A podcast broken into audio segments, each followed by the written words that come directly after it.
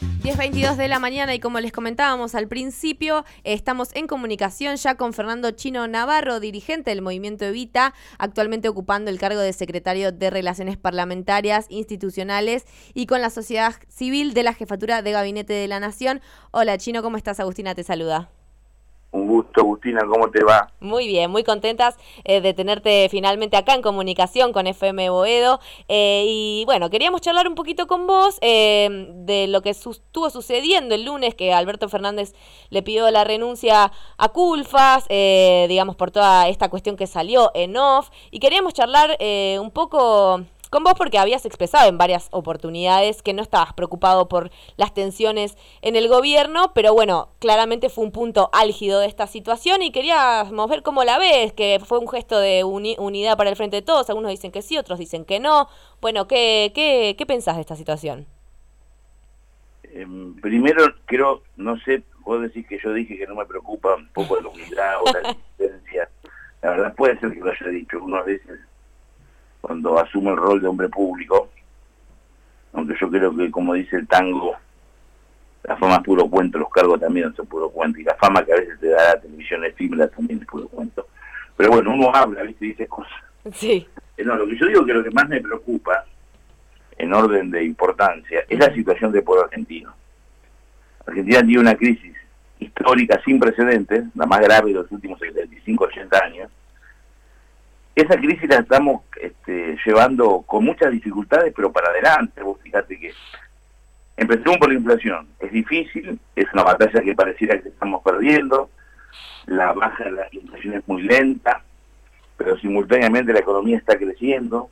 Simultáneamente hay una ayuda social del Estado importante a los sectores más humildes Claro que no soy amigo de la ayuda social eterna, creo que la inversión social tiene que pasar a ser inversión productiva, pero en, en esta crisis que el Estado haya mantenido en los últimos 10, 15 años una ayuda social y que se ha incrementado, habla de, una, de un acuerdo tácito de Estado ya que excede a los partidos, más allá de las opiniones que después se pueden volcar uno u otro dirigente.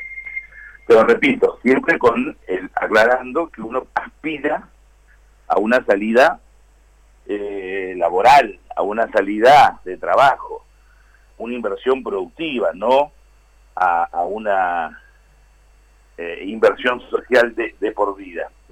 En este marco me preocupa mucho más esa realidad, los sectores medios, son una radio de Bovedo, un barrio de clase media por excelencia de la ciudad de Buenos Aires, que puede ser parecido a otros barrios de cualquier ciudad de nuestro país.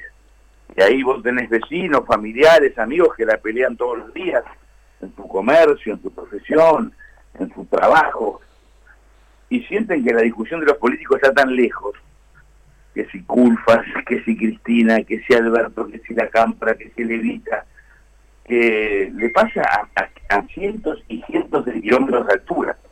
Eso no significa que estas discusiones a veces no sean importantes.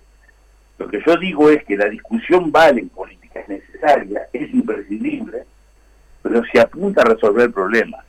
A mí me gustaría, ya que estamos hablando de un caso puntual, que este famoso tema del gasoducto, toda esa discusión se hubiese servido para apurarlo, para resolverlo, no para demorarlo y echarnos una culpa uno a otros. Sí. ¿Y crees que es un proyecto que puede llegar a salir en el mediano plazo o es algo que todavía da para largo? No, va a salir no te puedo dar los plazos porque no, estoy, obvio. no estoy en el área, pero va a salir. Pues también creo que el pueblo argentino es mucho mejor que su dirigencia. Y los dirigentes lo que tenemos que hacer todas las mañanas es mirarnos en ese espejo. El pueblo argentino, que lo ves en los trenes, que lo ves en los colectivos, en los andenes, en los autos, en la gente que camina por la calle rumbo a su trabajo, que lleva a los chicos al colegio, que va al comercio, que está la bucachanga, si fuésemos, y no que el pueblo sea un fenómeno, y nosotros somos todos unos este, demonios, porque también la dirigencia expresa una realidad social de un pueblo. Pero hoy, en la crisis, en la pandemia, en la herencia de Macri, en los debates a veces huecos de nosotros, los políticos, sobre todo mayor responsabilidad tenemos quienes gobernamos, eh, ellos reaccionan mejor es como que son mejores que nosotros. Si lo miramos en ese espejo y aprendiéramos, seguramente gobernaríamos mejor, seríamos mejor oposición, seríamos mejores empresarios, mejores intelectuales, eh, no habría odio, sí pasión en el debate, mm. no descalificación, sino entender, empatizar, querer que el otro puede traer problemas, pero sobre todo buscar soluciones para problemas concretos. Vuelvo al gasoducto. Si toda la discusión es implicado que ya estamos colocando primeros años, fíjate qué discusión virtuosa. En cambio, de una discusión que solo sirve para afectar al otro y echarse la culpa a ver quién no hizo las cosas, ¿a quién beneficia? A nadie. ¿A quién perjudica? A todos. Total. Bueno, y vos mencionaste, ¿no? La crisis de la pandemia, bueno, la situación de, la que veníamos con el macrismo, pero también se está hablando ahora que en el contexto internacional de la guerra entre Ucrania y Rusia, efectivamente trajo algunos beneficios económicos para la Argentina y eso se vio traducido en un montón de cosas. Eh, y también se habla de, bueno, cuál fue la, cuál es la distribución eh, de, digamos, de esas ganancias que se están teniendo. ¿Cómo ves esa situación? ¿Por qué pasa lo que pasa o por qué se encuentran estas posiciones contrapuestas? Bueno, primero, la guerra, primero, la pandemia en sí generó una inflación. ¿Hola? Hola, sí, sí. La, propia pandemia generó una inflación eh, muy inferior a la que tiene preocupante para todo el mundo y eso después se agravó por la guerra en sí, la invasión de Rusia y Ucrania. Rusia y Ucrania son dos países que tienen dos características, producen alimentos y energía. Con lo cual esto a la inflación que mencioné dispara de una forma increíble el precio de los alimentos y de energía en el mundo. Es como que vos venís enfermo de sarampión o ya tenés gripe y en el mundo viene una super gripe la supergripe el mundo lo afecta, pero a vos te afecta doble porque vos ya venís con la supergripe argentina. Y a nosotros nos pega doble todo esto, porque la inflación no está. Cuando vos decís Europa está en el 8% anual, Estados Unidos en el 9%, algunos hasta se ríen, ojalá fuera la inflación nuestra anual esa.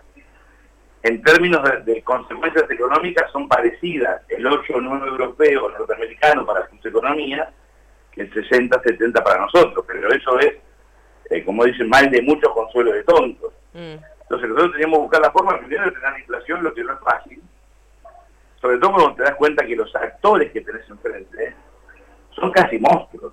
La risa de Brown y la complicidad, no digo de todos, pero de muchos empresarios de AEA, que es el grupo más importante de empresarios de Argentina, riéndose, ¿qué haces en la impresión? ¿Qué haces con la impresión? remarcamos. Somos unos vivos bárbaros, nosotros remarcamos, total la girada cumple igual. Y nosotros seguimos ganando. Y ves el balance de ganancia de la anónima, empresa a la que pertenece este muchacho Brown, señor Brown, eh, te dan ganas de la verdad. Es una canallada. Pero es más grave, porque si fuera una cosa individual del señor Brown, bueno, vos lo resolvés. El problema es que se ha conformado una élite, donde también estamos los políticos, no es que los políticos estamos en, un satélite, eh, muchos políticos, no todos, yo no me incluyo ahí, pero otros me podría incluir y nada más podría ofender, eh, como que estamos absolutamente ajenos a lo que le pasa a la mujer y hombre de pie. Y estamos pensando en ganancias, o estamos pensando en candidaturas, o en imágenes, o a ver cómo nos juntamos con este para joder al otro. Mientras tanto, el empresario remarca, nosotros como Estado, como gobierno, no podemos frenar esta remarcación tenemos que hacerlo, si bien la inflación lentamente mes a mes baja, hay que hacerlo a más, a más velocidad, con más firmeza. Es fácil decirlo y es difícil hacerlo, pero estamos luchando para hacerlo y lentamente lo estamos logrando. Y después está la gente que todos los días administra su plata para llegar al 12, al 14, al 18, al 20, en una economía que además está creciendo. Y a pesar de que está creciendo, tiene bolsones de pobreza, tiene bolsones de injusticia. Es decir, nos toca todo en, el, en este supermercado de la, del universo. Por eso la política tiene que ser más empática, más prudente, más responsable, más respetuosa. Te repito, no me asusta la discusión, ni las del oficialismo ni con la oposición. Ni siquiera me asusta alguna palabra subida de tono, porque se lo adjudico a la pasión. Lo que me asusta es que discutamos al pedo, que mm. discutamos al cohete, como nenes, porque sí, porque no la culpa es tuya, no, la culpa es mía, no, mía no, tuya. No podemos reconocer que todos tenemos responsabilidad, que si hoy quienes gobernamos tenemos más responsabilidad incluso, como lo tuvo en su momento el macrismo, que ahora gobernamos nosotros, y buscar acuerdos de largo plazo, no para administrar la crisis, no para que los Brown, no para que los Brown se sigan riendo, sino para que los alimentos se puedan comprar a un precio razonable, para que los trabajos tengan un aumento como corresponde y el poder adquisitivo no se pierda, para que vos cuando bajes en tu colectivo o vayas caminando a tu casa no tengas miedo de que te lloren o que te roben, o tu tío cuando guarda causas de garage no tenga pánico de que vayan a saltar cuando está viendo el garage. Las cosas básicas que te dice cualquier vecino en Bovedo, en la 1114, en el centro de Rosario, en San Nicolás o en Córdoba. Sí. Y en esta clave, ¿cómo ves la relación hoy entre la política, la sociedad. También quería charlar un poquito de, bueno, por qué la, propuesta de la economía popular y en la forma de trabajo comunitario de repente se presenta como una alternativa que plantea un nuevo paradigma y cómo eso se podría incorporar en un futuro en la sociedad y en la política. Bueno, primero la economía popular se llegó, creo que llegó hace cientos de años, incluso me animo a decirte miles de años, porque vos ves cualquier película documental que refleja lo que ocurría hace cientos de años, y ya tenía trabajadores que se inventaban su trabajo al margen de los esquemas económicos dominantes y que subsistían. Hoy también tenés millones de, trabajadores que subsisten eh, con un ingreso que no alcanza a ser digno, ya sea en la agricultura familiar, en comercio, en la producción, en la venta. Eh, esa economía está y vos conocés, tenés vecinos, tías, sobrinos que viven de, la repostería que hacen, de las primeras que ellas y algunas chicas del barrio se juntan a producir para alguien que va a hacer trabajar a razón. Esta misma remera también tiene un negocio que mucho más cara de lo que ellos cobraron. Eh, el barcito que está funcionando como una cooperativa, la pequeña empresita que funciona a mitad eh, legal, mitad ilegal, pero le da laburo a un montón de amigos tuyos. Esta radio es una cooperativa, de hecho. ¿Eh? Esta radio es una cooperativa, de hecho. es un ejemplo, ahí tenés un ejemplo, claro.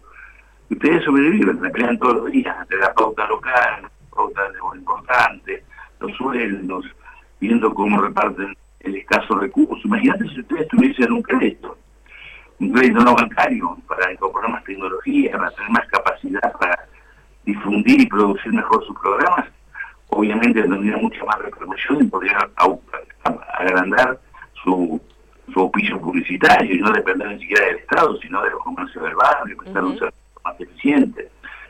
Eso requiere crédito no bancario. Ustedes necesitarían, como todos los trabajadores de la economía popular, ser reconocidos. Ahí salió con dictamen de la Comisión de Diputados eh, sobre un, un, texto sobre el monotributo productivo es un monotributo que busca que los trabajadores de la economía popular puedan ser registrados porque el Estado no los conoce. No saben quiénes son, no sabemos quiénes son, no es que no sabemos. Por eso dijimos que el iba a ser 3, 4 millones. Recuerdo cuando con Emilio Pérsico elegimos a algunos compañeros muy queridos del gabinete social de aquel entonces, iban a ser 12, medio que se rieron de nosotros respetuosamente, pero se rieron.